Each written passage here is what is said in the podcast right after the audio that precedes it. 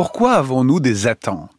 Ce que nous entendons en général par le mot attente, c'est une expérience temporelle le plus souvent accompagnée d'une souffrance.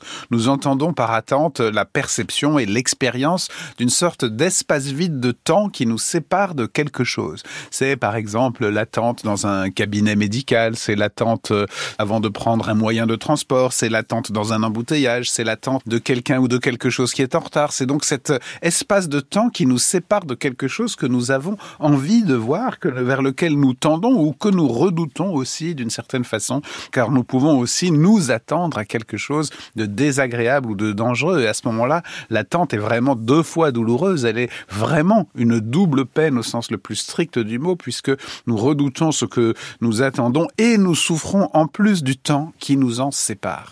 Mais il y a en français un usage du mot attente qui peut-être nous conduit vers la véritable raison de l'attente au cœur de l'être humain. C'est quand nous disons que nous avons des attentes, nous avons des attentes de quelque chose.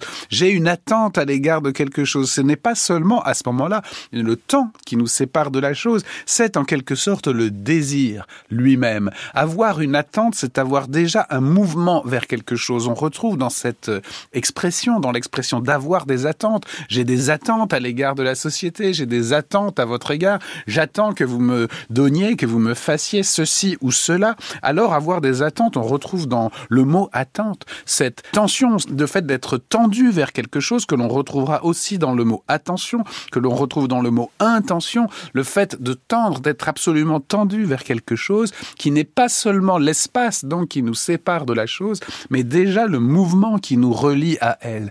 Comme si avoir des attentes, c'était avoir un désir, un désir positif le plus souvent nous ne disons pas que nous avons des attentes négatives, on dit qu'on s'attend à quelque chose de négatif, mais ce n'est pas notre attente profonde. Notre attente, comme le disait aussi la philosophe Simone Veil, notre attente, c'est toujours l'attente d'un bien. On peut même définir l'être vivant, peut-être plus généralement, comme celui qui attend un bien, qui s'attend à un bien.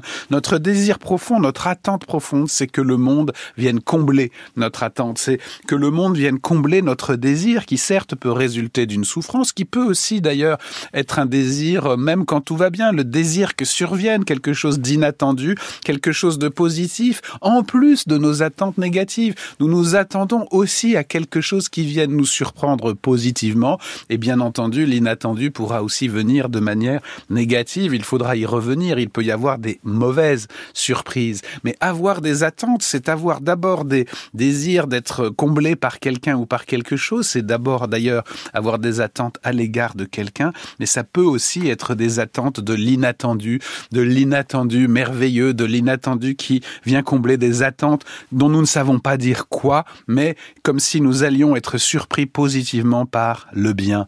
À cet égard, alors, la souffrance, l'espace vide de temps qui nous fait souffrir en général peut redevenir une ouverture. Jacques Derrida avait pensé ainsi dans l'ouverture à l'égard de l'avenir, ce qu'il appelait un messianisme sans messie, c'est-à-dire une ouverture vide à l'égard d'une espérance, une espérance d'un bien imprévisible, mais dont nous ne savons pas dire quoi, comme dans la structure de l'attente messianique dans certaines religions, mais sans messianisme, c'est-à-dire sans contenu, mais l'attente comme dans Godot de Beckett, en attendant Godot, c'est quand même la structure de l'espoir, la structure de la positivité du désir, la positivité d'un désir, même d'un inattendu merveilleux.